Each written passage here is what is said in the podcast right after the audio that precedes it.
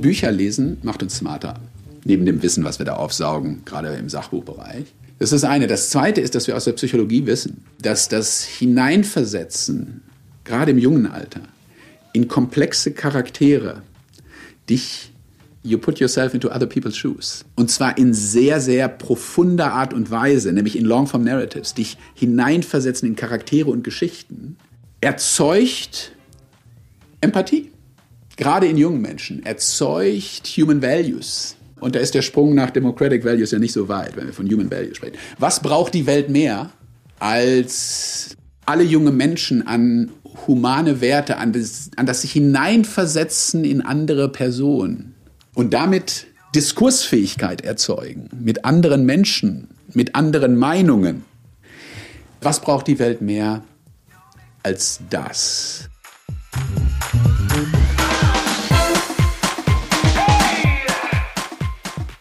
Es ist einfach wahnsinnig toll, wen wir inzwischen bei Wunderbar Together alles treffen und sprechen dürfen. Felix war diese Woche auf der DLD-Konferenz in München und hat dort die coolsten deutschen Speaker und Teilnehmer aufgespürt. Kurz zur Einordnung, die DLD-Konferenz, das ist sowas wie ein Techmaker. Da kommen Speaker, Teilnehmer aus Politik, Wirtschaft und der Tech-Welt zusammen. Findet jedes Jahr Anfang Januar in München statt. Und Catalina und ich, wir beide konnten leider nicht da sein. Wir haben in unserem eigentlichen Job gerade ein paar echt große Projekte bei OSK und aber wir haben mit Felix mitgefiebert. Er hat sich nämlich vor Ort mit Markus Dohle getroffen und Markus ist ehemaliger Vorstandschef von Penguin Random House, einem der größten Buchverlage der Welt, der auch zu Battlesman gehört. Markus war Chef von 10.000 Leuten und hat zahlreiche Welthits verlegt und entsprechend viele Anekdoten zu erzählen. Wie ich im Gespräch festgestellt habe und äh, gehört habe, ist er sehr, sehr kompetitiv und gewinnt sehr gerne, verliert relativ ungerne. Aber ich glaube, genau diese Eigenschaft hat ihn in seinem Berufsleben echt weit gebracht.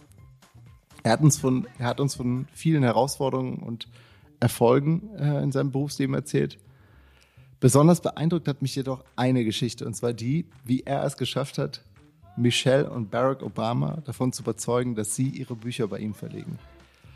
Da habe ich wahnsinnig viel bei gelernt, wie er das geschafft hat. Und ähm, so ein Millionendeal, den close man nicht alle Tage äh, und gewinnt man auch nicht ohne Grund. Habt viel, viel Spaß mit der Folge. Und wenn es euch gefällt, bitte leitet die Episode gerne an Freunde und Familie weiter. Lasst uns eine Bewertung da und äh, wir würden uns wahnsinnig darüber freuen. Viel Spaß!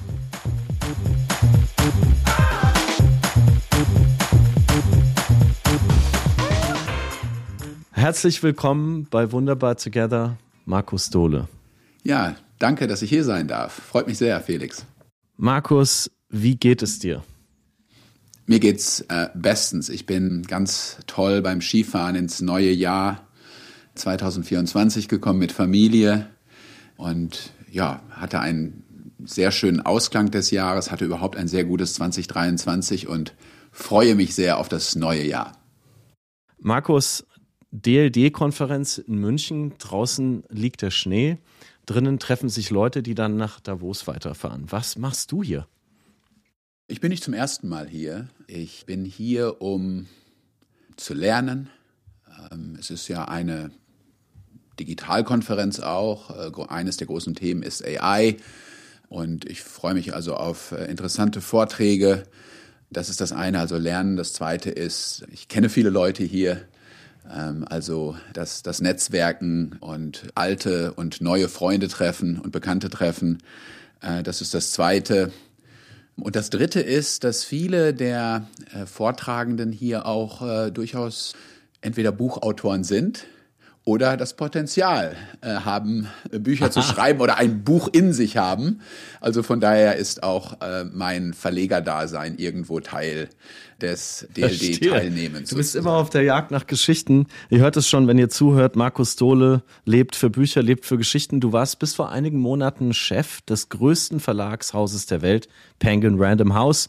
Ich glaube, den Namen hat jeder schon mal gehört. Du hast über 12.000 Mitarbeitende weltweit geleitet, jedes Jahr in etwa 15.000 Geschichten investiert. Wahnsinn, wenn man sich vorstellt, ein Investor investiert in 15.000 Startups jedes Jahr. Das gibt es gar nicht. Du hast es geschafft, über 4 Milliarden Dollar Jahresumsatz damit erreicht und Shades of Grey, die Obamas, Dan Brown, man könnte diese Liste ewig weiter spinnen. Du hast Buchgeschichte geschrieben mit vielen, vielen Bestsellern und was bist du denn jetzt eigentlich, wenn dich da unten an der Kaffeebar beim DLD jemand anspricht, der dich noch nicht kennt und sagt, so, what do you do? Marcus Stolle on your name badge, it says Marcus Stolle LLC. Are you your own company? What do you do?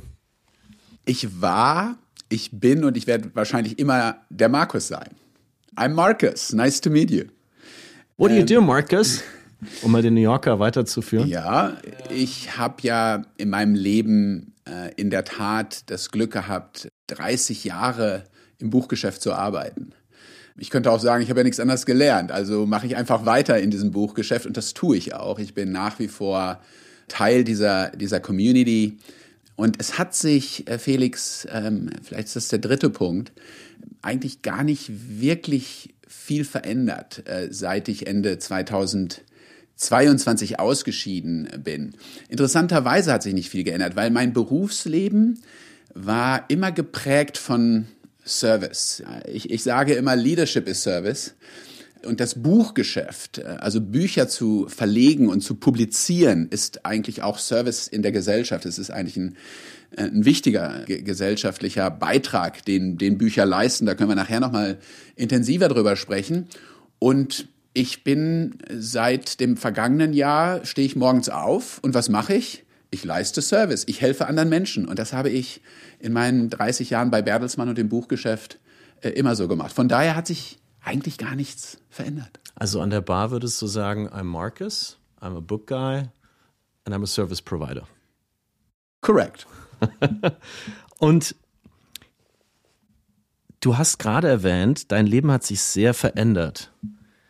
Du bist nämlich nicht mehr für diese 12.000 plus Menschen verantwortlich. Trotzdem machst du weiter dasselbe. Kommst du mehr zum Lesen?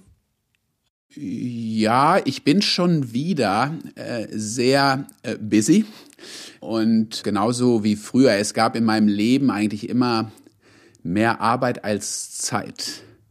Und ich habe immer operativ geführt. Ich war immer interessiert am Detail im Geschäft und an den Menschen im Geschäft, ob das die 12.000 Mitarbeiter waren, ob das unsere Autoren, unsere Buchhändler und am Ende des Tages unsere Leser äh, waren und sind. Also es äh, gab immer mehr Arbeit als Zeit und das hat sich auch nicht verändert. Und wie, wie ich eben gesagt habe, eigentlich hat sich gar nicht viel verändert, weil ich mich nicht über meine Position und meinen Job äh, definiert habe, und ja auch wusste, dass es irgendwann mal, ja, äh, als Manager ist das ja geliehen für eine gewisse Zeit oder anvertraut. Und irgendwann verändert sich das. Ich war ja 15 Jahre für Random House, Penguin Random House äh, verantwortlich, war 15 Jahre im Vorstand von Bertelsmann. Und irgendwann kommt ja dieser Tag, an dem man eben diese Transformation dann auch äh, vor sich hat. Ich bin nach wie vor voll in dieser Buch-Community verankert. Ich habe verschiedenste Jobs, äh, For-Profit, Non-Profit. Mhm. ich habe auch noch Pläne, äh, eigentlich akademische Pläne. Natürlich will man als Verleger auch irgendwann mal selber schreiben. Äh, auch das kommt noch. Und ja, hier wow. und da versuche ich natürlich auch mehr zum Lesen zu kommen. Aber wie gesagt, äh, ich bin schon wieder ziemlich busy. Du hast zwei Töchter. Nein, ja. Entschuldigung, du hast eine Tochter, einen Sohn. Ich bin derjenige mit der zwei Töchtern. Eine Tochter, einen Sohn, die sind schon ein bisschen älter als meine Kids, inzwischen selber im Studentenalter. Und schon Familie, fertig beide. Schon, schon fertig, fertig, beide. Ja, ich habe früh angefangen. Ich habe meinen, wie wir in Amerika sagen, ich habe meinen Highschool-Sweetheart geheiratet aus dem Sauerland. Ich kenne meine Frau Karin schon im Prinzip aus der, aus der Schulzeit. Wow. Wir haben dann äh, später, als ich dann bei, bei Bertelsmann war, schon 1995 geheiratet, also fast 30 Jahre jetzt im nächsten Jahr äh, verheiratet. Unsere Kinder sind 25 und 22, werden jetzt im Februar 26 und 23 und sind im Prinzip in den letzten 15 Jahren in Amerika groß geworden und haben eben dort auch studiert. Und ja, wir sind ganz, ganz eng. Das weißt du auch, wenn man auswandert. Gemeinsam. Und wir waren, die Kinder waren zehn und sieben damals. Also das, das ist dann nochmal so ein ganz ein Moment des engstens Zusammenwachsen, wenn man sich auf dieses Abenteuer, und die Kinder haben das ja schon verstanden damals, äh, 2008, 2009, als wir ausgewandert sind, dass da eine große Herausforderung auf uns zukommt und alle dazu beitragen müssen. Also ein, eine, ein wunderbares Erlebnis, ein ganz großes Geschenk auch für die Familie. Toll. Du hast gerade vom Sauerland gesprochen. Wir wurden auch von einem Sauerländer zusammengebracht. Shoutout an Sebastian. Sebastian Steinau war einer der ersten Gäste in diesem Podcast. Der hat gesagt, den Markus, den müsst ihr mal einladen. Jetzt bist du hier. Also vielen Dank dafür. Und ich würde gerne eigentlich. Ja, danke, Sebastian, dass du das ermöglicht hast. kurz mit dir ins Sauerland zurückgehen. Ja. Der Markus, der aus Arnsberg kommt, nimm uns mal mit in dein Teenagerzimmer, wenn ich richtig rechne, Anfang der 80er. Genau, ich bin ja ein 68er, ne? Ähm, wie sah es in deinem Teenagerzimmer genau. aus? Ich sage das übrigens auch gerne immer, dass ich so ein bisschen so dieses rebellische 68er ah, habe. Um cool ich, zu klingen. Ich, ich bin ich da bin nicht um cool zu klingen, nicht um cool zu klingen, sondern einfach, ich glaube, ich war auch immer irgendwie, habe ich versucht, meine Art des Führens und auch in dieser äh, Businesswelt, in dieser Corporate World, in meiner eigenen Art, die vielleicht ein bisschen anders war als häufig die Norm, meinen eigenen Weg zu gehen. Also von daher sage ich mal, ich habe so ein bisschen was 68er in mir aber bin eben auch in so einem, in einem äh, typischen Nachkriegshaushalt im Westdeutschland, im Sauerland, äh, groß geworden in den 70ern, ja, der Blütezeit der deutschen Sozialdemokratie. Äh, und dann in die 80er, da kommt die Friedensbewegung, ja, auch da schon ich so als 14-Jähriger durchaus einen Sinn dafür, sehr viel mit Geschichte groß geworden, Friedensbewegung, Deutschland. Also in deinem als, als Zimmer hingen Poster von... Wichtiger, wichtige Botschafter, also sei ein guter Botschafter eines Deutschlands, das gelernt hat aus der ersten Hälfte des 20. Jahrhunderts und helft der Welt und natürlich dem eigenen Land, aber auch der Welt, äh, aus diesen schwierigen Erfahrungen und diesen dunklen Erfahrungen äh, zu lernen, damit sie nicht wieder passieren. Also ich bin da schon mit starken äh, historischen Verarbeiten auch in der Familie groß geworden. Das ist das eine. Das zweite ist, in den 80er Jahren in meinem Zimmer, da gibt es an der Wand äh, Poster aus der Bravo. Und zwar nicht nur äh, von, von, von Musik-Celebrities. Ich bin natürlich Nena Kerner aus Hagen, aus dem Sauerland. Ja, also natürlich Nena äh, die äh, nicht weit von mir, Arnsberg und Hagen sind ja mal gerade äh, vielleicht 50, 30 Kilometer auseinander, die daherkam und natürlich Weltstar wurde. Ich bin, ich habe einen größeren Bruder, bin da mit Musik auch meines Bruders mit aufgewachsen. Ob das jetzt Phil Collins und Genesis, natürlich war es die Zeit auch Anfang der 80er von, von, von Michael Jackson, später Whitney Houston und so weiter.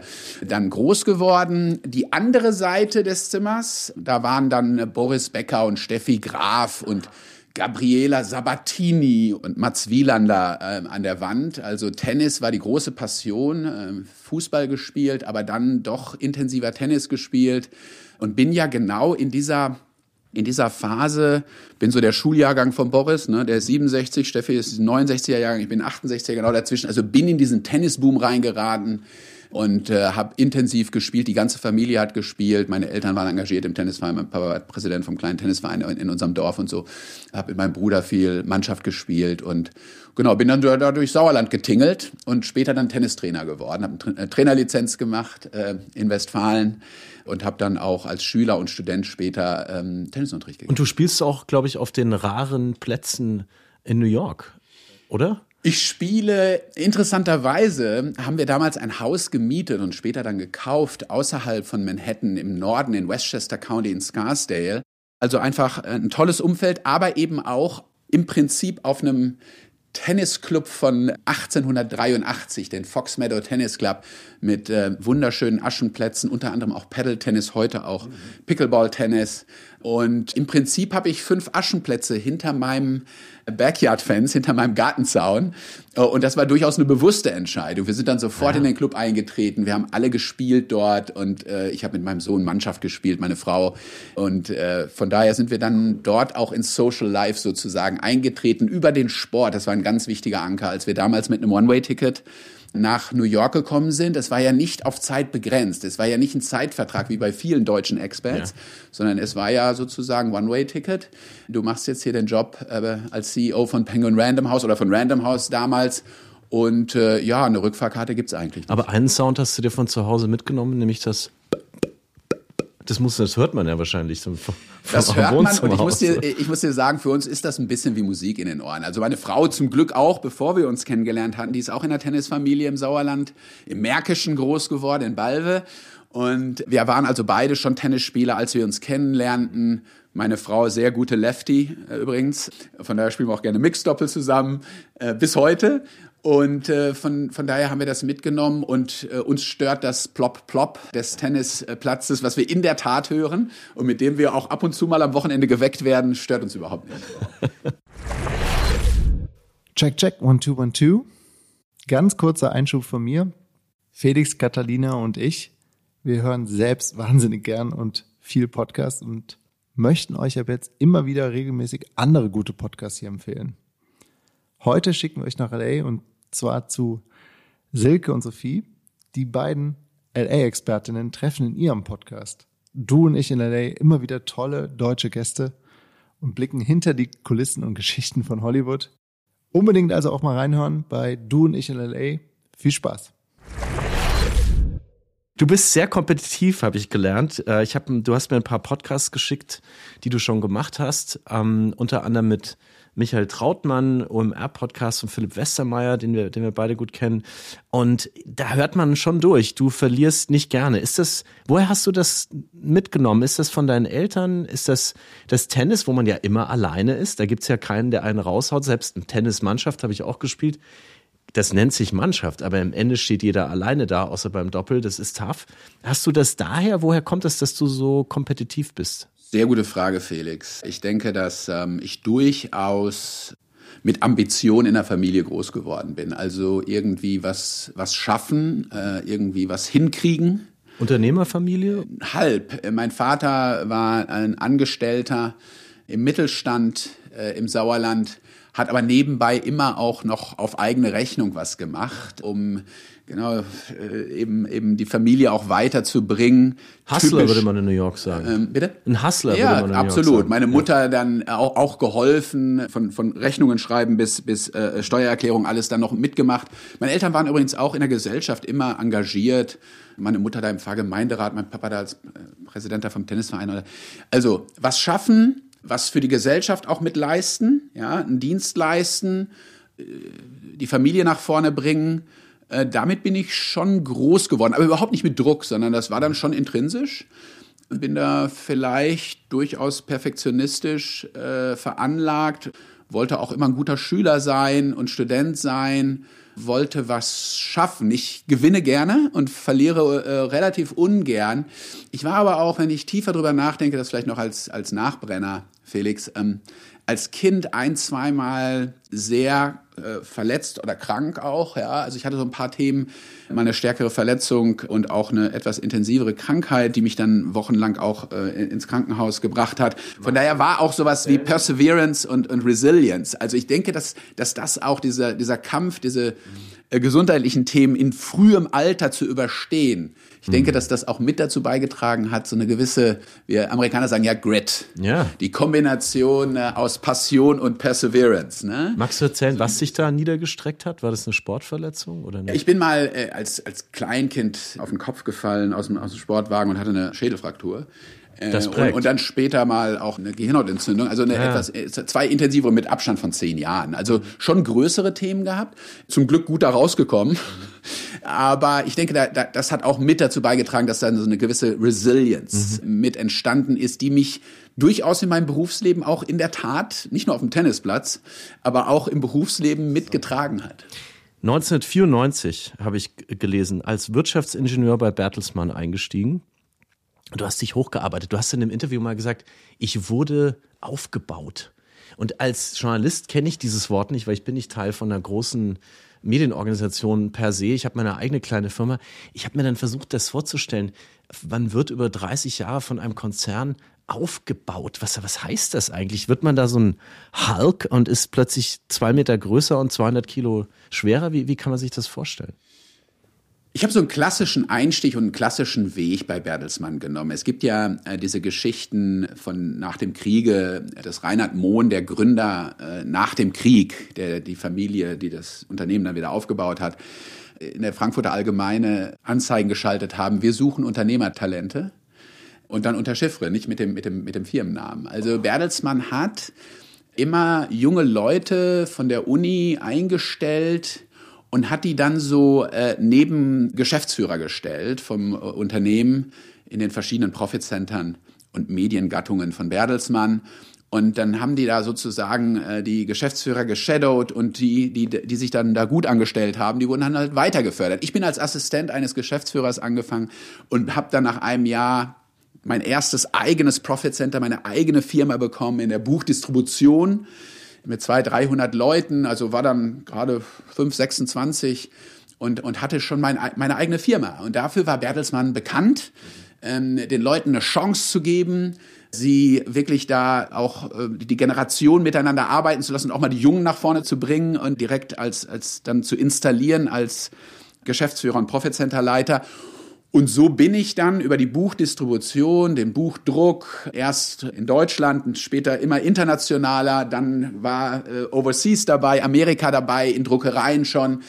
So bin ich kontinuierlich aufgebaut worden, gewachsen, bis ich dann irgendwann mal dabei Avato, äh, also der, der Industriesparte und Dienstleistungssparte von Bertelsmann im, im Vorstand war und irgendwann dann der Sprung da nach New York anstand. Also wirklich so eine klassische äh, Bertelsmann-Karriere vom Assistenten zum Vorstand. Du hast eine Druckerei in Russland geleitet, du hast Geschäfte in Kolumbien gemacht. Du hast äh, vor allem mit hunderten Mitarbeitenden angefangen, irgendwann warst du bei Tausenden. Also sehr, sehr beeindruckend. Dieser Sprung nach New York, von dem du gerade so in einem Nebensatz gesprochen hast, hast du den jemanden oder einem bestimmten Ereignis zu verdanken? Wie kam es dazu, dass plötzlich bei dir klar war, One-Way-Ticket für alle, die ganze Familie?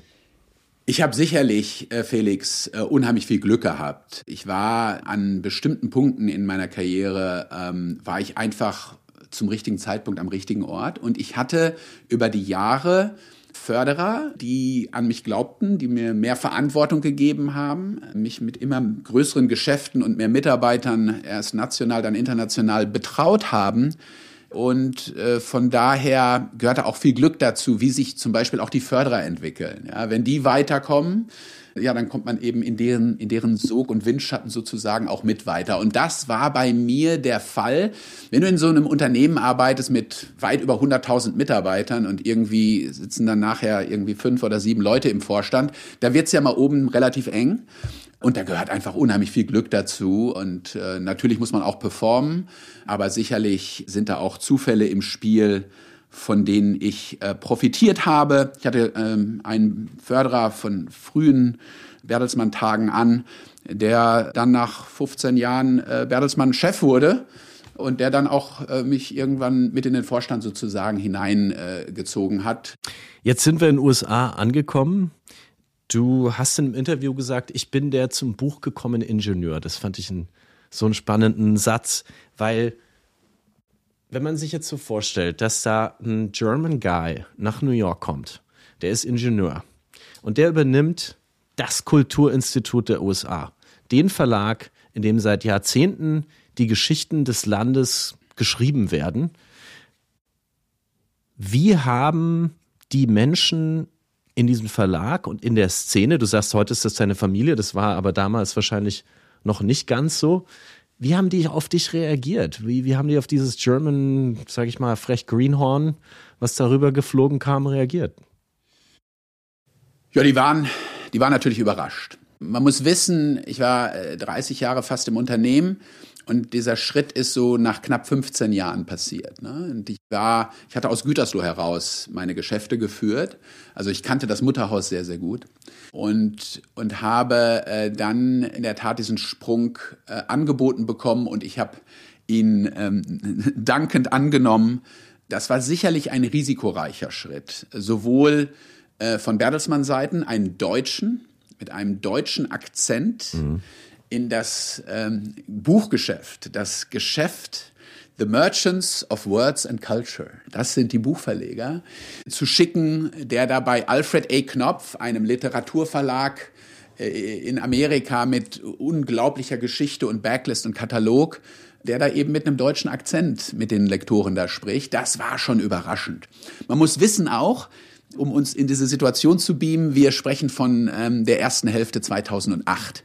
Die äh, Finanzkrise loomt über der Welt und über Manhattan. Die ersten Einschläge sind da. Wir, wir sind einige Monate vor der Lehman-Pleite. Und die haben auch gedacht, äh, das ist vielleicht so ein zweiter Punkt, erstmal die Amerikaner sind ja so, oh, let's wait and see who this Marcus guy is from Westphalia. Uh, Nummer eins. Nummer zwei, oh, he's an engineer. Well, he might restructure the company and then go back home. Es war die Zeit äh, der dunklen makroökonomischen Wolken.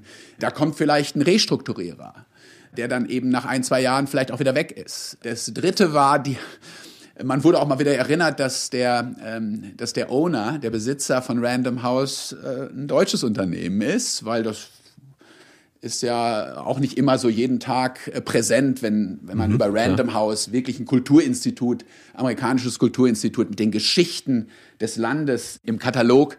Auch das war so, so ein Moment und ich kam auch zu einem Zeitpunkt, wo ähm, Random House, viele dachten intern und extern, wir brauchen Veränderung. Also von daher, let's give this guy a chance, right? Perhaps he's not that bad. Also das gehörte auch dazu. Da kommt so ein bisschen diese Offenheit der Amerikaner und besonders New York, Schmelztiegel. Alle sind irgendwie mal irgendwann eingewandert. Äh, kommt da hinzu. Also von daher war der Empfang nicht zu kühl, aber natürlich war es überraschend und war es risikoreich, nochmal professionell und auch für mhm. mich persönlich diesen Schritt zu gehen. Ich habe ihn dankend angenommen. Man muss wissen, vielleicht das noch als letzter Punkt, Felix. Ich war schon 15 Jahre im Buchgeschäft, Ingenieur des Buchs. Ich war 15 Jahre in Operations im Buch gewesen. Ich hatte Bücher produziert. Ich hatte die halbe Wertschöpfungskette durchlaufen. Ich habe Büchner ausgeliefert an Buchhändler, habe mit Buchhändlern gearbeitet, habe direkt äh, an, an Leser äh, Bücher äh, geschickt. Ich wusste, wie man Bücher in die Hände von Lesern bringt, aus dem Maschinenraum heraus. Und jetzt wurde ich natürlich an die Spitze des Büchermachens gesetzt. Also erst habe ich die Bücher ausgeliefert, dann habe ich sie produziert äh, und schließlich war ich beim Büchermachen angekommen. Und das ist natürlich die Paradedisziplin und ja, ein großes Geschenk. Ich habe das immer als großes Geschenk wahrgenommen, dass ich diese Chance bekommen habe. Mhm. Gab es einen Moment, wo du dir gedacht hast, oh, oh, oh, oh, das läuft nicht so, wie ich mir das hier vorgestellt habe. Da bin ich gerade jemandem begegnet oder bin in einer Situation, die habe ich überhaupt nicht kommen sehen. Ja, es war schwer. Ich, ich kam im ersten Halbjahr 2008, dann äh, gab es diese Bear Stearns Pleite im Juni und dann Lehman Brothers äh, Mitte September. Im vierten Quartal, was ja das wichtigste Quartal, das Weihnachtsquartal ist, das wichtigste Buchgeschäft, ist ja auch ein ein Gifting-Geschäft, also ein Geschäft, wo man Bücher zu Weihnachten verschenkt. Also von daher ist es das Herbst- und Weihnachtsgeschäft das Wichtigste. Und ich erinnere mich noch, 2008 war der Buchmarkt in Amerika gegenüber dem Vorjahr um fast 15 Prozent eingebrochen. Es gingen Distributoren pleite. Ähm, also wir, wir, wir, wir reden von der, von der Hochzeit der Finanzkrise. Und ich hatte dann schon Sorge, ne, dass der Gegenwind so stark ist. Du hattest die Krise, du hattest eine Konsumschwäche, Du hattest die digitale Transformation, die Leute sagen, oh ja, yeah, everything is Kindle and E-Books, like the, the book business is gonna die. Amazon is gonna rule the book world. Also du hattest die digitale Transformation, die Unsicherheit, was mit Printbüchern passiert, die Unsicherheit, äh, ob wir, ob Amazon die Buchwelt übernimmt und, und eben die makroökonomischen Themen. Also das war schon eine Menge. Äh, und der, der Laden brauchte auch äh, Energie und auch äh, Change Management und Kulturchange. Also das, das war schon ein dickes Brett, was ich da gebohrt habe.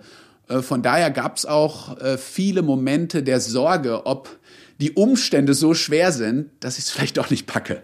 Aha.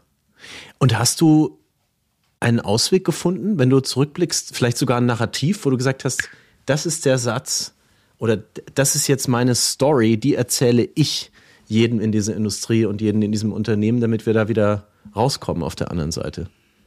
Ich habe mich natürlich äh, unglaublich ins Geschäft gedreht ähm, äh, und, und, und habe äh, sowohl, was hast du als Unternehmer, du hast zwei Hebel, ja.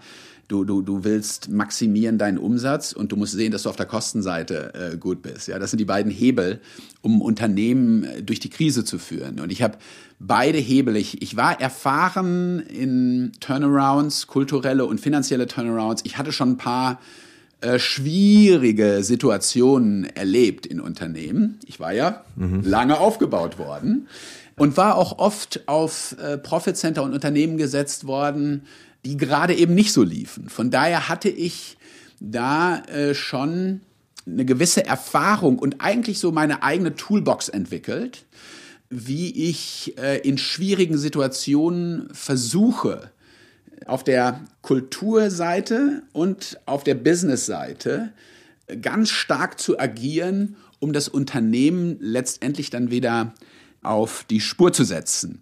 Ich habe immer gesagt, Leute, wir müssen nicht morgen perfekt sein, wenn du über wesentliche Punkte oder Narrative äh, sprichst. Wir müssen nicht morgen perfekt sein. Wir müssen nur, wir müssen spürbar besser sein als die Konkurrenz. Ja, dann wird alles gut. Da kommt der kompetitive Markus wieder. Wir müssen besser sein. Und zwar fühlbar besser sein. Für Autoren, Literaturagenten, Buchhändler und ultimately für Leser. Ja. Ein zweites Narrativ war immer, ich kann das eigentlich nur auf Englisch sagen, Money gets jealous and follows the best story. We just need to publish the finest books and then money will follow us. Also konzentriert euch auf das, was wir am besten können, nämlich Geschichten zu perfektionieren und dann sehr gut zu publizieren, zu vermarkten. Und wenn wir die, wie, die, wie die besten Geschichten machen, dann macht euch keine Sorge um die Zahlen. Money gets jealous and follows the best product. Und das war, glaube ich, wichtig für äh, das Unternehmen. Ich habe auch immer gesagt, das ist vielleicht das dritte Narrativ, was ich genutzt habe damals. Es war die Zeit, wo alle gesagt haben, ja, wann ist denn das physische Buch tot? Ne, Kindle war gelauncht Ende 2007 im November. Damit war der Massenmarkt für E-Books äh, kreiert. Alle haben gesagt, 2015, 2020, da ist Gutenberg dead. Da gibt's keine Printbücher mehr. Da ist alles elektronisch. Und das hat extrem Sorge bereitet in den Unternehmen, in den, in den Verlagsunternehmen, wo natürlich viele Leute in Produktionsabteilungen, in, da werden ja Bücher gemacht und zwar nicht nur die Geschichten, sondern die Bücher werden auch vorbereitet, designt.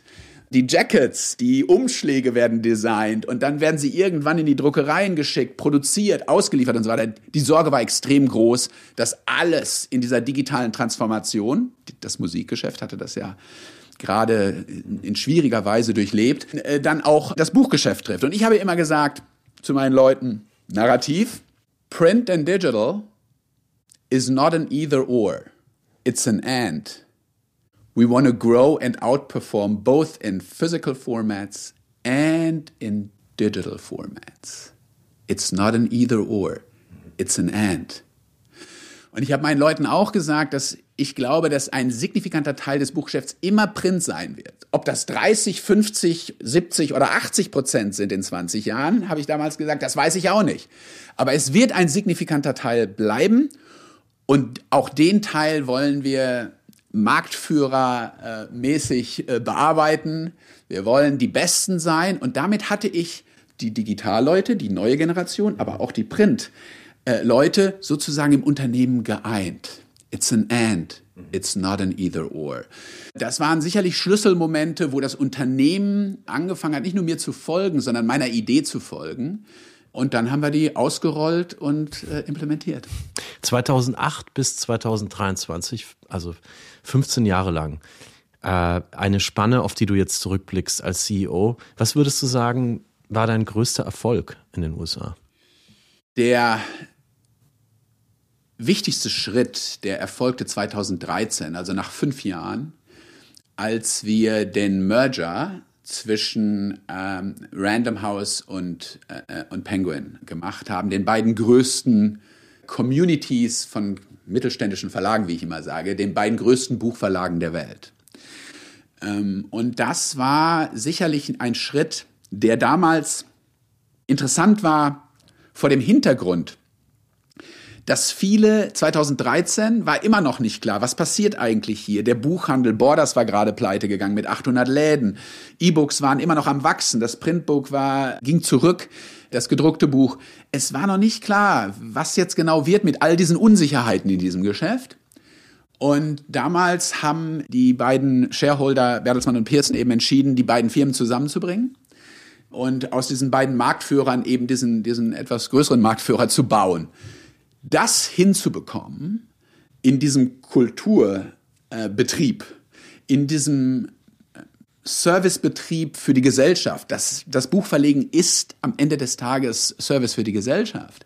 Das hinzukriegen, die Ziele zu erreichen, die kulturellen und die finanziellen Ziele zu erreichen und dieses Unternehmen so hinzustellen, dass es eigentlich noch besser ist, indem wir es Bücher verlegt. Ich habe immer gesagt, wir bringen die Unternehmen zusammen nicht, weil wir Geld machen wollen oder weil wir, weil wir Synergien schöpfen wollen. Wir bringen die Unternehmen zusammen, weil wir glauben, dass wir die Zukunft des Buchs und des Lesens besser bauen und kreieren können als Gemeinschaftsunternehmen und nicht als separate Unternehmen. Deswegen bringen wir die Unternehmen zusammen, weil wir überzeugt sind, dass wir so als Gemeinschaftsunternehmen die Zukunft des Buchs und des Lesens am besten zu kreieren, zu bauen und zu wachsen.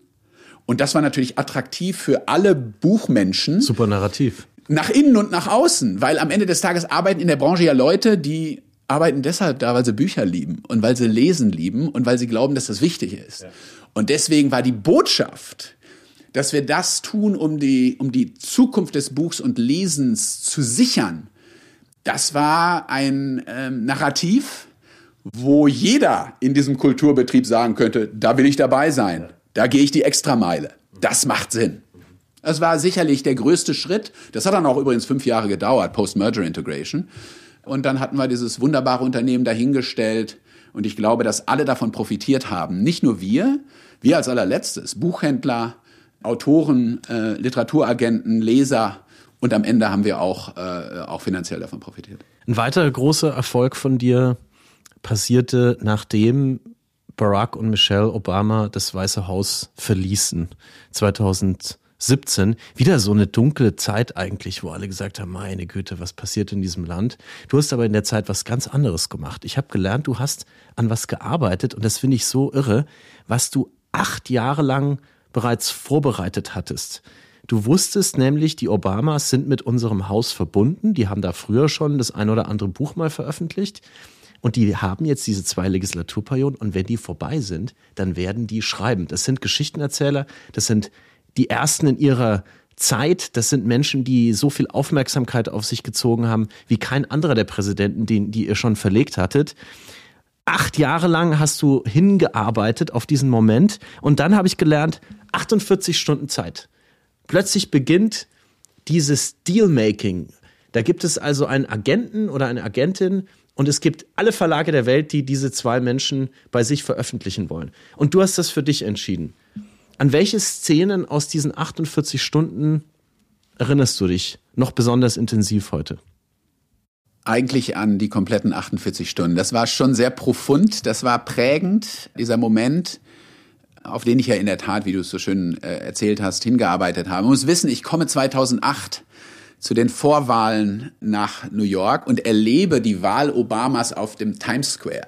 Anfang November 2008. Ich war gerade angekommen und äh, habe dieses sehr intensiv wahrgenommen. Ich war damals 2008 selber ja in der großen Restrukturierungs- und, und, und, und Veränderungsphase und in dieser Fragestellung, ob ich es hinbekomme, das Weihnachtsgeschäft da 2008 15 Prozent unter Feuer, ich habe davon erzählt.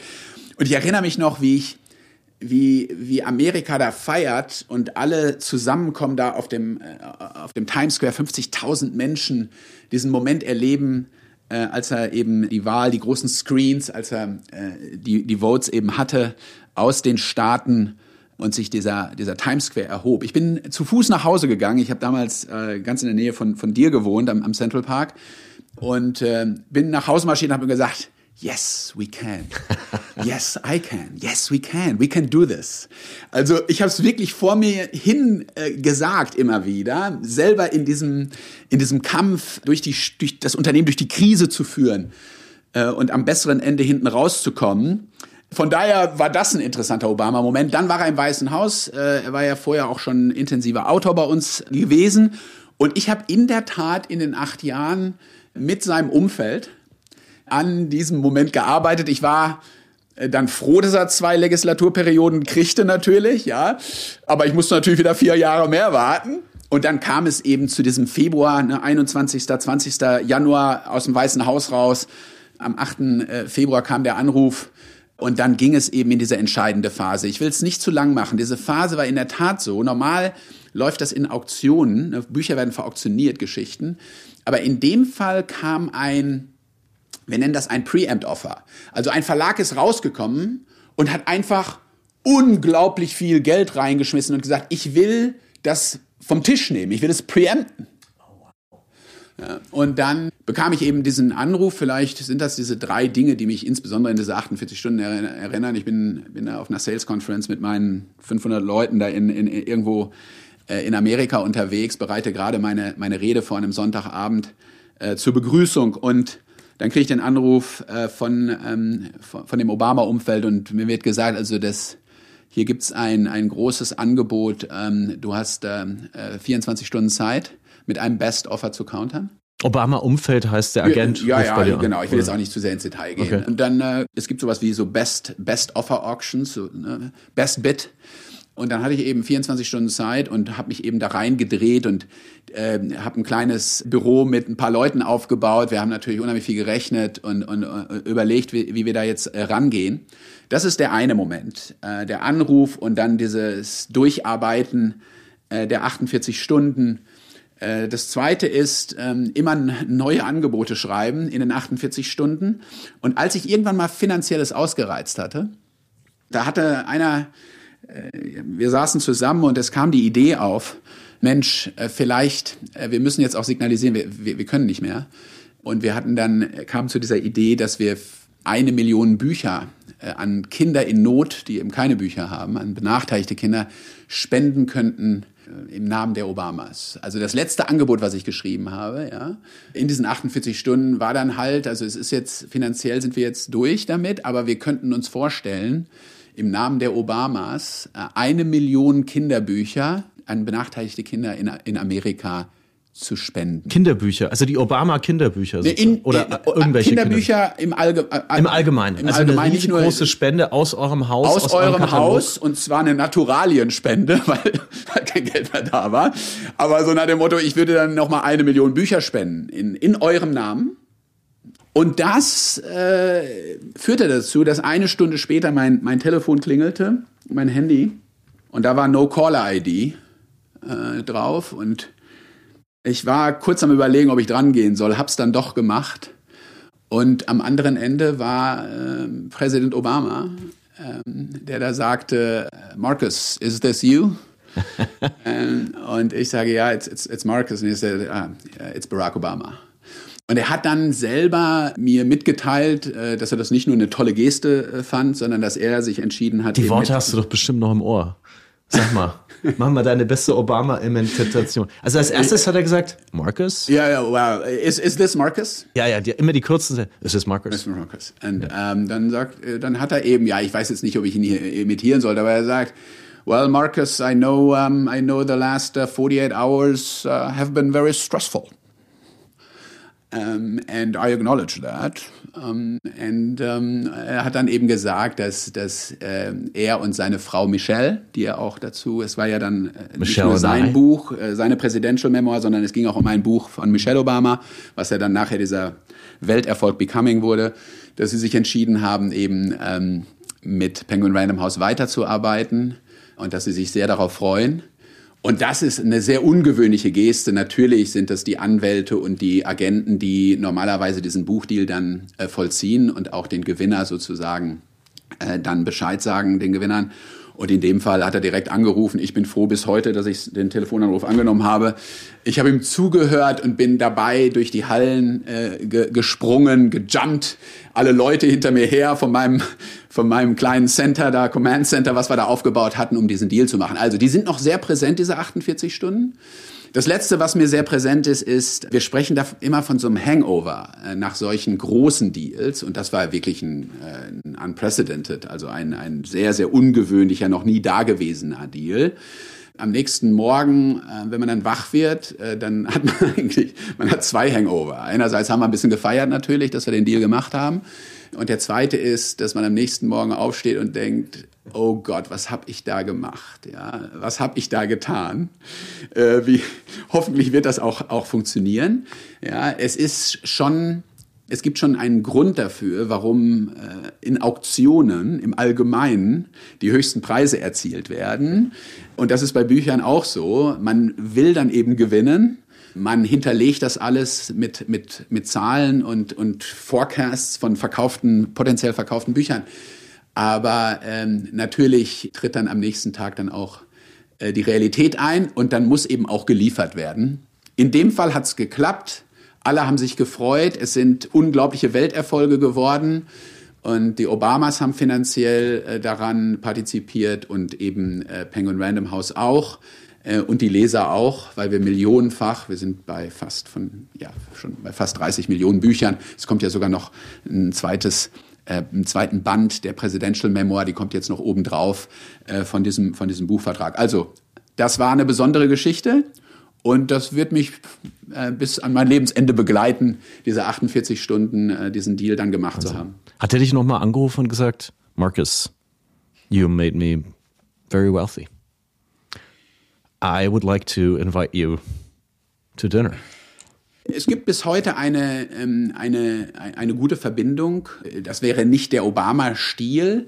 Er hat immer wieder sich auch gemeldet, äh, um, um auch einfach zu sagen, dass er die Zusammenarbeit mit dem Haus, und die geht jetzt schon 30 Jahre, ja, äh, eben eben sehr schätzt. Und dieses Schätzen der Zusammenarbeit hat sicherlich auch damit zu tun, dass wir uns damals eben da exposed haben und gesagt haben, wir machen das. Es war der erste große Vertrag einige Wochen nach dem Weißen Haus. Du kommst ja als Präsident raus. Ne? Ein amerikanischer Präsident wird ja jetzt nicht unbedingt reich in der Politik. Und das war sicherlich eine große Geschichte auch für die äh, Familie als Startpunkt nach dem Weißen Haus. Und dann gab es ja verschiedenste andere Themen von Spotify bis Netflix und andere Mediengeschichten, die dann auf die Obamas zugekommen sind. By the way, wir haben dann im Announcement gesagt, wir haben, ähm, wir, wir haben äh, in, die, in, in das Announcement geschrieben, dass wir eben diese eine Million Bücher spenden. Und die Obamas haben eben reingeschrieben, dass sie einen großen Teil der ähm, der, der, der finanziellen Proceeds an die Obama Foundation auch geben. Also auch dort war das Geben ja. in diesem Announcement ähm, ein ganz wichtiger Teil von beiden Seiten. Also das ist dann ganz toll gelandet in der Industrie, aber auch insgesamt in der Wirtschaftswelt. Könnte sein, dass du damit, also mit dieser Idee, mit diesem Narrativ wiederum gewonnen hast. Du hast auch noch was anderes geschafft. Ich habe äh, gehört, eine Mitarbeiterin von dir kommt eines Tages zu dir und sagt, ich habe da im Internet so ein komisches Buch, Erotika, mehrere Bände. Das geht total ab auf damals sozialen Medien, also Facebook und so, Pinboards, wie auch immer. Schau dir das mal an. Ähm, so. Was machst du in so einem Moment? Was ist deine Formel? Um zu sagen, hier ist ein Manuskript, da gibt es vielleicht ein bisschen Traction, da sagt mir jemand, der sich auskennt, schau dir das mal an, um eine Entscheidung zu treffen, das Manuskript, das will ich haben, das wird ein Hit. Was ist da deine innere Formel, wenn dir sowas begegnet? Ja, man muss wissen, dass die Bücher, du hast von den 15.000, 16.000 Büchern, die wir da im Jahr verlegen, gesprochen. Und da, da liegen ja Hunderttausende von, von Buchideen dahinter. Ja? Ich, ich nenne das Buchgeschäft das Silicon Valley of Media. Wir investieren, das ist ja Early Seed Funding, was wir da machen. Ja? Wir investieren in 15.000 Buchideen und einige wenige werden richtig große Bestseller. Ja?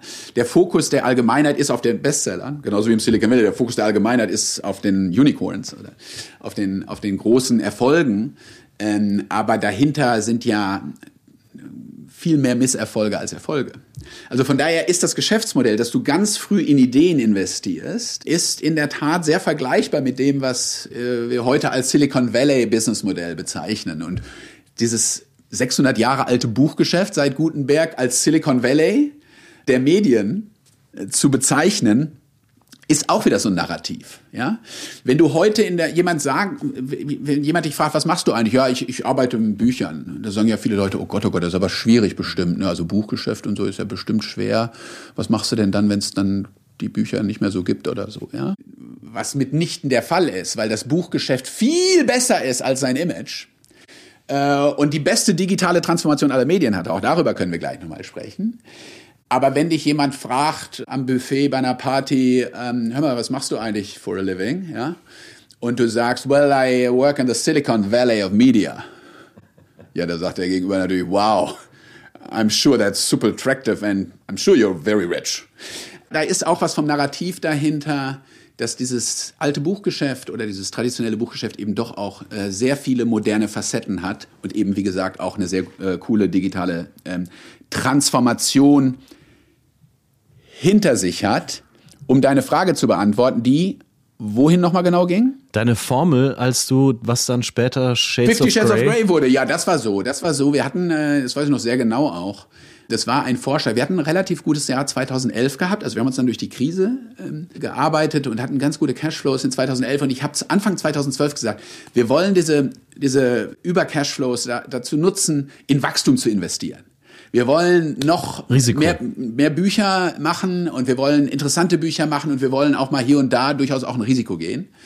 Und im Februar äh, kam dann diese, diese, äh, diese Buchidee, dass wir dieses Fanfiction eigentlich so halb self-gepublished, ja, äh, Fifty Shades of Grey, es waren Erotika, äh, da gab's wohl irgendwie ein gewisses Movement dahinter in den noch sehr jungen sozialen Medien damals.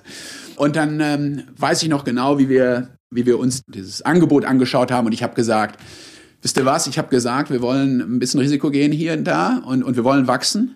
Wir machen das. Mehr habe ich dann aber auch nicht dazu beigetragen. Im März, April kamen wir dann mit E-Book und den, den Printbüchern raus. Wir haben im Mai in Amerika alleine zwei Millionen pro Woche verkauft. Eine Million als E-Book und eine Million als Print. Und ich hatte die Logistik, ich kam ja aus dem, aus dem Maschinenraum, ja, aus den Operations, so aufgestellt. Wir waren nie out of stock. Wenn du out of stock bist, ja, mit so einem Buch, dann kannst du ja ein Phänomen killen, weil es einfach nicht mehr verfügbar ist. Wenn das Buch nicht zu kaufen ist. Und wir waren immer in Stock, ja. Ich hatte das alles ausgeklügelt hingestellt. Und ich war ja schon vier, vier Jahre da damals. Und ja, es ist dann eben zu diesen, wie auch immer, 165, 170 Millionen verkauften äh, Büchern gekommen. Sicherlich einer der ganz großen Fiction-Erfolge äh, in der Geschichte. Also das Obama-Thema ist äh, wahrscheinlich der größte Non-Fiction-Sachbucherfolg äh, in der Geschichte dieses Business.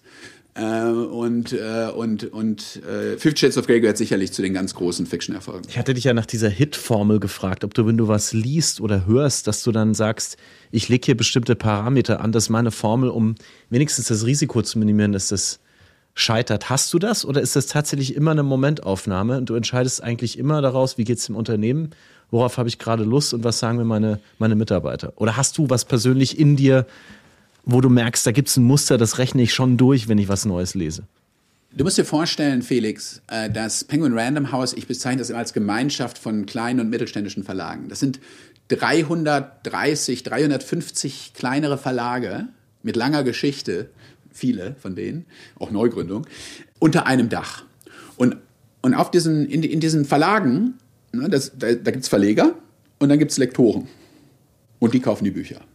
Hunderte von Lektoren. Tausende. Bei 350 Verlagen. Und die entscheiden das. Und das ist auch ganz wichtig in diesem kreativen Geschäft. Der CEO entscheidet nicht, ob ein Manuskript oder eine Buchidee eine gewisse Qualität hat. Der kann mal was dazu sagen, aber der hat keine Entscheidungsmacht. Das heißt, dass das Führen des Unternehmens und die Entscheidung, die Unabhängigkeit, die unternehmerische und vor allen Dingen die inhaltliche Unabhängigkeit der Verleger und der Lektoren ist das Allerwichtigste in diesem Geschäft. Was ich von Anfang an gemacht habe, weil alles fängt ja an mit der Buchidee und dem Akquirieren der Buchidee. Und dann musst du die besten Bücher rausmachen. Und dann kommt das Geld und wird jealous und folgt der besten Story. Ich wollte immer gerne beitragen und helfen, die Bücher zu Penguin Random House zu holen und zu Random House zu holen. Ja? Das heißt, die Leute, die Verleger und die, die Lektoren wussten immer, dass sie mich gerne ansprechen können, wenn sie entweder viel Geld brauchen oder bei der Verhandlungsvorbereitung, äh, der Auktionsvorbereitung, der Verhandlung mit den Literaturagenten, wenn sie da Hilfe bräuchten. Und bei den ganz großen Deals habe ich dann oft eben selber verhandelt. Ich, ich mag's auch. Ich mag verhandeln. Ich mag die Dinger nach Hause bringen. Ich mag äh, das Tor zu schießen oder vielleicht auch das Ass äh, dann doch noch irgendwie ins Feld zu drücken. Also ich verhandle gern und alle wussten immer, dass ich gerne mich dann auch reinschmeiße und für, gerade auch bei den größeren Buchakquisitionen sowohl bei der Verhandlungsvorbereitung als auch dann äh, beim hoffentlich Gewinn am Ende des Tages äh, mithelfe. Also ich war im Prinzip immer Service. Leadership ist Service. Ich habe die Ressourcen zur Verfügung gestellt, damit meine Lektoren und meine Verleger ihre Träume ausleben können, kulturell und inhaltlich. Und hoffentlich bleibt dann eben auch am Ende des Tages aufgrund der Qualität der Bücher, die wir machen, dann am Ende des Tages auch ein finanzieller Beitrag fürs Unternehmen dabei übrig. Der Sebastian, so ist die Gewaltenteilung im Unternehmen. Der uns zusammengebracht hat, hat schon gesagt, der Markus hat so eine unglaubliche positive Energie. Du wirst das spüren, wenn du mit ihm im Raum sitzt, du wirst das hören. Es ist so toll, dir hier gegenüber zu sitzen. Und ich will dich nicht viel länger von der DLD-Konferenz weghalten. Aber du hast deinen Job aufgegeben, der dein Traumjob gewesen sein muss. Und wenn ich dir so zuhöre, wie du das erzählst, der du, du brennst genauso wie dafür, als wären jetzt gerade das Situation Room mit Obama hier vor der Tür und du müsstest das jetzt verhandeln. Ich habe richtig Gänsehaut gekriegt. Warum hast du diesen Job aufgegeben? Warum hast du ja hingeschmissen? Das ist immer so ein deutsches Wort, was man dann nimmt. Warum bist du rausgegangen nach 30 Jahren aus diesem tollen, äh, aus dieser tollen Aufgabe? Nochmal, ich habe nichts anderes gemacht als Bücher und ich äh, kann auch nichts anders. Also von daher bin ich einfach da geblieben. Und ich habe äh, verschiedenste Jobs äh, in dieser äh, Industrie und bin weiterhin Teil der Community. Das ist das Erste. Das Zweite ist, um deine Frage nach dem Warum zu beantworten. Erstens, ich habe drei Jahre lang, ja fast drei Jahre, zweieinhalb Jahre an diesem äh, mehr als zweieinhalb Jahre an diesem Simon Schuster Deal gearbeitet. Ja, wir hatten dieses Proof of Concept mit Penguin Random House zehn Jahre vorher, 2013, 12, 13 geliefert. Äh, ich hatte eine klare Idee, als entschieden wurde vom Shareholder, dass Simon Schuster auf den Markt kommt, wie ich das in die Gemeinschaft von unseren Verlagen integrieren würde, zum Benefit von allen Marktteilnehmern. Buchhändler, Autoren, Literaturagenten und ultimativ die Leser. Und ich hatte die Maschine, diese Distributions- und Vertriebsmaschine aufgestellt, das so aufgestellt, dass ich im Prinzip wusste, dass wir mehr Bücher verkaufen werden, wenn es unter unser Dach kommt. Daran habe ich gearbeitet, äh, zweieinhalb Jahre. Äh, das ist dann von den Kartellbehörden, das war ein 2,2 Milliarden Deal, Dollar Deal, am Ende des Tages abgesagt worden. Ich will jetzt gar nicht zu viel darüber reden, ob das richtig oder falsch war. Es war aus meiner Sicht total falsch. Wir wissen jetzt auch, was mit dem Unternehmen passiert. Es ist nach Private Equity gegangen. Äh, und wir werden sehen in den nächsten fünf bis zehn Jahren, was aus dieser Private Equity Shareholderschaft dieses äh, Kulturinstituts Simon Schuster wird. Ich hatte eine, eine gute Idee. Ich habe dafür gekämpft. Es war mein Projekt und ich konnte es nicht realisieren. Das ist der erste Grund. Der zweite Grund ist, ich hatte klare Readiness meiner Nachfolger, die ich auch persönlich aufgebaut hatte. Also das Unternehmen war für einen Führungswechsel vorbereitet. Äh, ich hatte ein sehr enges, stabiles Team, international aufgebaut. Äh, die können das jetzt auch ohne mich. Das war der zweite Grund. Der dritte Grund, ich habe das 15 Jahre wirklich mit Leidenschaft betrieben. Das ist sehr lange. Auch in der Geschichte von Random House bin ich der drittlängste äh, CEO in den 100 Jahren ähm, des Unternehmens und das, das inkludiert den Gründer dazu. Das war sicherlich auch ein Grund. Ähm, ich war fünf, fast 15 Jahre bei Bertelsmann im Vorstand, habe das Buchgeschäft vertreten. Im Nachhinein kann ich sagen, äh, nach, mit, mit 12, 13 Monaten Abstand, es war absolut die richtige Entscheidung. Ich bin freundschaftlich verbunden, ein bisschen sogar noch beratend verbunden. Wenn ich ins Haus komme in New York, äh, wundert sich niemand, äh, was macht denn der Markus hier oder Ausweis? so. Äh, nee, das machen wir schon äh, so, wie sich das gehört, okay. dass ich mich jetzt auch anmelde, weil ich ja kein Mitarbeiter mehr bin. Ne? Das, da, da bin ich schon sehr genau äh, und will da ja keine Privilegien haben, die andere nicht haben. Aber äh, nein, ich äh, bin da immer noch sehr eng auch mit den Kolleginnen und Kollegen verbunden. Es war absolut der richtige Schritt. Er wäre eh irgendwann gekommen. Ich hätte gerne noch Simon Schuster integriert, drei bis fünf Jahre. Und dann wäre der Schritt gekommen, es sollte so nicht sein. Und deswegen war es auch der richtige Schritt, in dem Moment zu sagen, ich übergebe an die Nachfolger, die dafür auch bereit sind und lange genug gewartet haben. Weißt du noch, was du am ersten Tag gemacht hast, als du nicht mehr CEO warst? Ich war, wie genau dieses Jahr am 1. Januar, wie immer, seit äh, fast seit 45 Jahren in Südtirol äh, auf der Seiser Alm und bin Ski gefahren was eine ganz alte Familientradition ist. Meine Mutter hat Heiligabend Geburtstag, wir feiern immer schon seit, seit 45 Jahren ihren, also seit Kindesbeinen bei mir, ich bin ja 55 jetzt, ihren Geburtstag in den, in den Dolomiten, also hatte einen sehr seichten Übergang und bin dann zurück nach New York. Und ich habe dir ja eben gesagt, im Prinzip hat sich gar nichts verändert. Ja, ich bin früher jeden Morgen aufgestanden und, und habe anderen Leuten geholfen und Service geleistet an Mitarbeitern, Autoren, äh, Buchhändlern und Lesern. Und das mache ich heute auch noch. Mhm. Von daher hat sich da nicht, nicht, nicht viel verändert. Lass uns gleich noch kurz über die äh, Zukunft sprechen des, des Gewerbes. Ähm, ich habe äh, das große Privileg, eine Talkshow zu hosten für die Buchbranche mit der Frankfurter Buchmesse zusammen. Die haben wir in der Pandemie an der Lockdown erfunden alles virtuell auf Zoom. Da treffen sich Menschen aus allen Kontinenten. Es ist sehr interaktiv. Man bespricht die wichtigsten Themen, die anstehen. Die Leute treffen sich in Breakout Rooms, gehen nach einer Stunde wieder raus, haben was gelernt und Leute kennengelernt. Das heißt. Darüber müssen wir unbedingt noch sprechen. Ich bin nämlich bei der Frankfurter Buchmesse im Advisory Board. Wir haben übrigens heute sogar einen virtuellen Call dazu. Bin sehr eng verbunden. 30 Jahre Frankfurter Buchmesse von den 75 Jahren seit dem Zweiten Weltkrieg, der, dass es die Buchmesse gibt. Also bin sehr engagiert da. Mache übrigens auch Seminare mit der Frankfurter Buchmesse. International. Und äh, von daher müssen wir da unbedingt noch drüber reden. Äh, vielleicht können wir da auch noch was zusammen machen. Du bist hiermit äh, als, als Speaker gebucht, wenn du das möchtest. Mach ich sehr gerne. Ähm, und das würde mich sehr freuen, denn da geht es auch immer um Narrative. Die Frankfurter Buchmesse selbst ist ja ein Ort der Narrative und schafft es auch jedes Jahr, ihr eigenes Narrativ zu bauen und zu sagen, ihr müsst alle nach Frankfurt kommen, sonst könnt ihr nicht Teil dieser Familie sein. Ihr müsst da sein. Und es war das natürlich Schlimmste, dass es dann nicht stattfinden konnte. So haben wir in dieser Zeit dieses Format erfunden, das es jetzt immer noch gibt. Und ich frage mich natürlich, deine Community für 30 Jahre steht jetzt vor dem nächsten großen Umbruch mit künstlicher Intelligenz.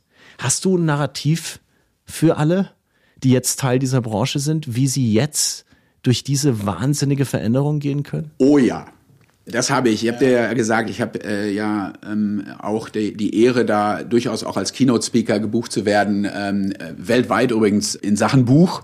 Ich bin ja lang dabei, 30 Jahre und habe so ziemlich alles mal gemacht. Und äh, ein Narrativ ist, äh, warum das die besten Zeiten im Buchgeschäft seit Gutenberg sind. Wir sind wirklich, die, es sind die besten Zeiten. Brauchen wir heute nicht drüber reden, können wir im nächsten, in der nächsten Folge mal irgendwann machen. Oder in deiner Seminarreihe. The best times in publishing since Gutenberg invented the printing press.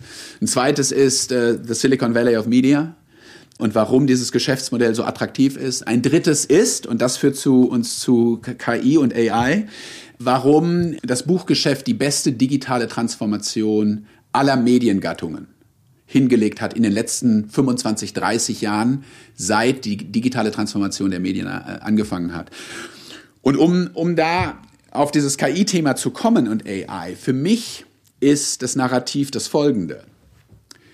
Künstliche Intelligenz ist im Prinzip der dritte Inflection Point in dieser digitalen Transformation. Die ersten beiden hat das Buchgeschäft exzellent gemeistert. Der erste war die Erfindung von E-Commerce. Amazon ist mit einem Buchladen gestartet, um das nochmal zu erinnern, vor 30 Jahren nämlich. Ja, 1994, 95 hatte Jeff Bezos aus vielen Gründen mit Büchern angefangen, äh, Amazon.com zu bauen. Und das Buchgeschäft und damit wurde natürlich das Retail-Geschäft verändert, ja, und auch ein bisschen disrupted. Aber grundsätzlich hat E-Commerce, die Erfindung von E-Commerce, also Online-Bücher zu kaufen, das Buchgeschäft hat unglaublich davon profitiert. Amazon hat mit dieser unfassbaren globalen Logistik uns ja ermöglicht, Audiences in der ganzen Welt in physischer Form in drei bis vier Tagen zu erreichen, egal wo du bist. Wenn du mit der transsibirischen Eisenbahn nach Vladivostok fährst und du willst ein Buch haben, ja, ich krieg dich schon in drei bis vier Sekunden elektronisch mit E-Books oder Digital Audiobooks. Oder eben in drei bis vier Tagen kriege ich auch irgendwie das physische Buch zu dir. Und das hat natürlich E-Commerce uns ermöglicht, Audiences zu erreichen, gerade in der englischen Sprache, von denen wir früher nur geträumt haben. Wir verkaufen heute unsere englischsprachigen Bücher in 200 Länder der Welt. Der zweite Inflection Point, also das hat super geklappt und hat eigentlich zu Wachstum geführt. Das zweite Narrativ war, übrigens, ich habe auch nie gesagt, dass Amazon ein Problem ist für dieses Geschäft. Amazon war immer mehr Upside als Downside. Wenn sich alle beschwert haben, ja, habe ich natürlich diese Logistikmaschine, Supply Chain Maschine Amazon, ich komme ja aus der Supply Chain, aus dem, aus dem Maschinenraum, äh, habe ich natürlich gesagt, oh, das ist ja eine Riesenchance. Ich will mit denen wachsen und will neue Märkte eröffnen. Der zweite Inflection Point war vor 15 Jahren, nämlich die Erfindung des Massenmarkts von E-Books und mit Audible die Erfindung des Massenmarkts für Digital Audiobooks. Das war der zweite Inflection Point. Wir haben es geschafft, die Mediengattung Buch. Wir haben es geschafft, aus der digitalen Distribution unserer Geschichten ein profitables Geschäftsmodell zu formen. Ja? Viele Mediengattungen haben ja ein Problem damit. Ja? nämlich die Monetarisierung der digitalen Distribution ihrer Inhalte. Als Journalist kann ich da nur nicken. Da kannst du ja. nur nicken als Journalist und ne, ob, da, da, können wir ja über viele Mediengattungen sprechen. Das als zusätzlichen Punkt zu diesem zweiten war, ist, dass wir als Buchgeschäft natürlich nie abhängig von Werbung waren. Wir haben ja keine Werbeerlöse. Es gibt ja keine Werbung. Das heißt, wir haben auch mit diesem Feldzug von Facebook und Google die Werbung sozusagen äh, in, in die digitale Welt zu heben aus den traditionellen Mediengattungen, hatten wir ja gar kein Problem, weil wir nie Werbung hatten. Jetzt kommt KI, jetzt kommt AI, ja, der dritte Inflection Point. Ich bin sehr optimistisch, dass wir das gut hinbekommen. IT und Tech und digital, digitale Instrumente, Programme, der äh, Informationstechnologie in den letzten 15 Jahren hat das Buchgeschäft effizienter und besser gemacht. In vielerlei Hinsicht. In der Produktion, im Design, in vielen Geschäftsprozessen sind wir effizienter geworden durch Informationstechnologie und digitale Innovation. Und KI und AI ist nichts anderes. Es gibt einen Unterschied. Also wir, wir werden viel effizienter werden durch AI als Verlagshäuser und können damit noch mehr Geld in, äh, in, in Geschichten investieren und die zu Lesern bringen super positiv. Das Einzige, was AI jetzt äh, an den Tisch bringt, ist, dass zum ersten Mal ja Informationstechnologie und Innovation einen Einfluss auf Content, auf die Content-Seite und nicht auf die Vertriebs- und Effizienzseite im Haus, sondern auf die Content-Seite hat. Das Thema Illustration durch KI das Thema Design, Bookdesign, Bookcover-Design durch KI, dass die Frage nach Longform Narratives durch KI, ich hatte gestern Abend schon hier bei der Eröffnungsveranstaltung einige interessante Diskussionen mit Digitalexperten. Äh, viele AI-Experten sagen, dass Longform Narratives, also lange Stories, ziemlich beschützt sind, zumindest mittelfristig. Wir müssen einfach sehen als Industrie, dass wir Copyright schützen, dass wir ähm, menschliche Kreativität schützen. Äh, das ist das große Thema. Das heißt, wir brauchen Governance äh, und wir brauchen eine, ein Legal Framework dafür, dass menschliche Kreativität, dass die Kreativen, die Kreatoren von Intellectual Property, von unseren Geschichten, und letztendlich auch vom Design, Buchdesign und auch vom Coverdesign, dass das beschützt wird.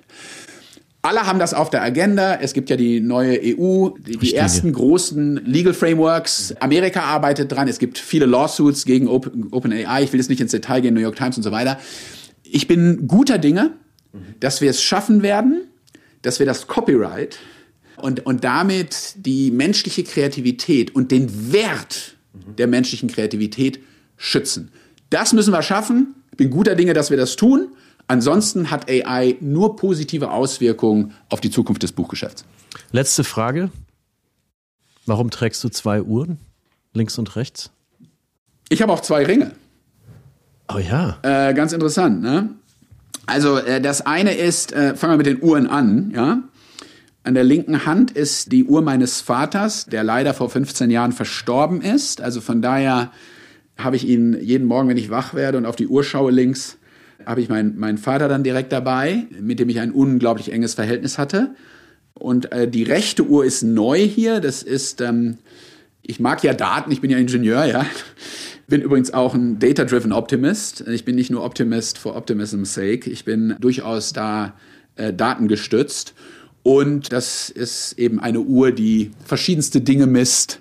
Also eine intelligente Uhr, die von Schlaf bis Exercise sozusagen alles misst. Und ich mag das eigentlich, gesund zu leben, sportlich zu leben, mich zu bewegen, gesund zu essen. Und äh, von daher äh, hilft mir die Uhr dabei, das ein wenig zu messen. Was die Ringe anbelangt, ich hatte von meinem Vater gesprochen, äh, hier an meiner rechten Hand ist, ist im Prinzip der, der Ehering, nicht im Prinzip, ist der Ehering meines Vaters. Also ich habe wow. ihn links mit der Uhr und rechts an der Hand.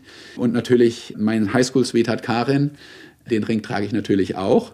Von daher werde ich ab und zu mal angesprochen. Die zweite Uhr ist neu, aber die Ringe habe ich schon äh, seit 15 Jahren um die beiden, also als mein Vater dann gestorben ist.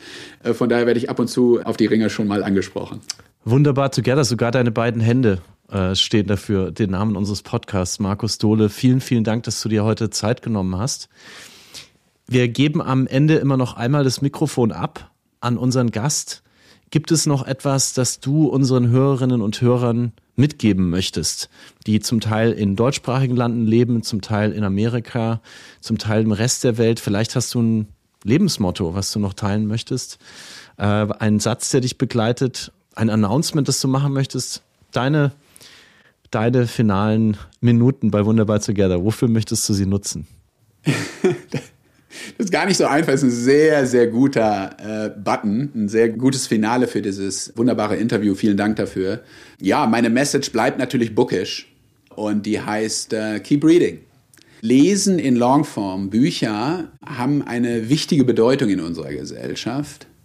Und ich äh, spreche auch gerne darüber, wir haben viel über Narrative gesprochen, warum das Buchgeschäft und das Lesen in Longform einen wichtigen Beitrag leisten kann, unsere Demokratie zu retten. Ich weiß, dass das ein hohes, äh, eine hohe Ambition ist, die ich da ausspreche.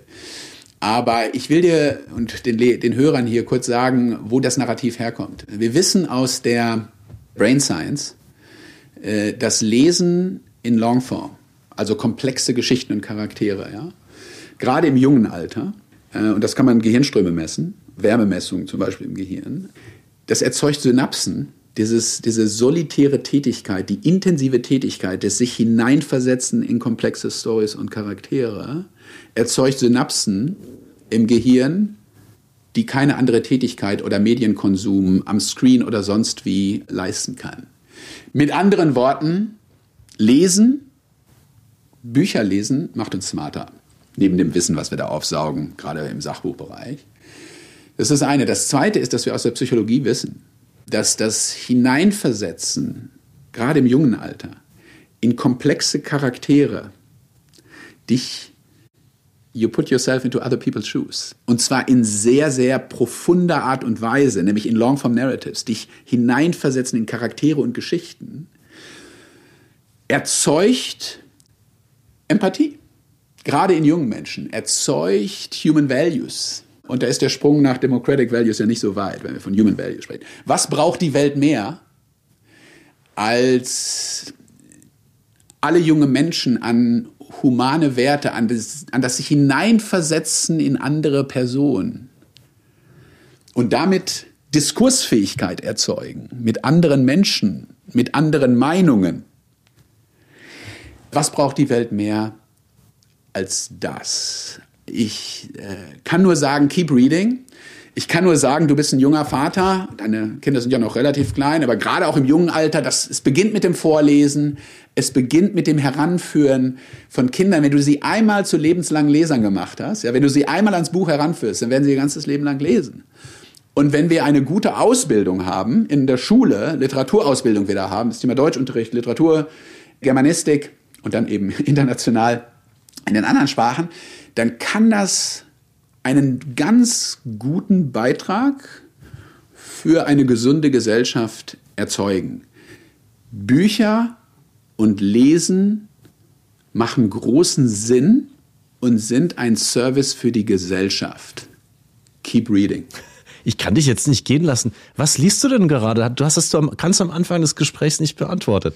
Und liest du es digital oder auf Papier oder auf Deutsch oder Englisch? Sag mir noch ganz kurz, was du gerade liest und wo. Äh, ja, ich, ich lese gerade ein Sach- und ein, ein ähm, Belletristik-Buch, äh, ein Roman. Ein Sachbuch, was ich schon äh, ein paar Monate jetzt äh, mich darauf gefreut habe, im Urlaub zu lesen, ist das neue Buch von Adam Grant, ein guter äh, Autorenfreund von mir. Also über die Jahre habe ich auch viele Autoren natürlich enger kennengelernt, äh, Wiederholungsautoren, Repeating Authors. Und einige sind mir dann eben auch persönlich sehr ans Herz gewachsen. Unter anderem Adam Grant, Hidden Potential, schreibt ganz tolle Bücher, Organisationspsychologe, ein ganz toller, hochdekorierter Professor in Amerika und ein, ein, ein ganz, ganz toller Autor. Hidden Potential kann ich nur empfehlen. Ich glaube, es ist auf Deutsch auch schon erschienen, aber auf Englisch liest es sich auch gut. Du liest das auf Papier? Ich lese es auf Papier. Ich lese meistens auf Papier. Wir sind ja alle so am Screen. Das sind nochmal andere Themen. Warum hat sich eigentlich ja. das digitale Buch nicht durchgesetzt? Ähm, das Belletristikbuch. Das Belletristikbuch ist Yellowface, eines der hochdekorierten Best Books ähm, des Jahres 2023. Ein wunderschöner äh, Roman, ein ganz tolles, wunderschönes gelbes Designer-Cover. Äh, kann ich auch nur empfehlen. Ich, es kommt bald in Deutschland auch raus. Es ist noch nicht raus. Aber wie gesagt, äh, im Original in Englisch äh, liest es sich auch sehr, sehr gut. Und von daher bin ich im Moment da mit einem schönen ähm, Roman und einem, äh, mit einem schönen Sachbuch wunderbar unterwegs. Und ja, beides lese ich gerade äh, in Print. Ich höre auch gern Audio übrigens. Äh, also wir sind ja so dieses, das, das Thema Geschichten zuhören, Campfire Experience, das ist ja in unserer DNA als Menschen.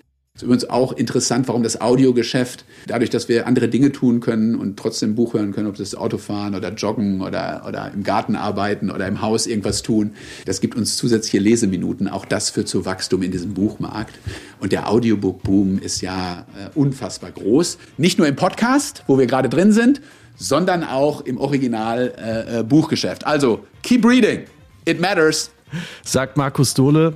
Und äh, Christina, meine Frau und ich haben gerade ein Audiobuch bei RTL Plus äh, und mit dem Hörverlag zusammen veröffentlicht. Hallo New York heißt das.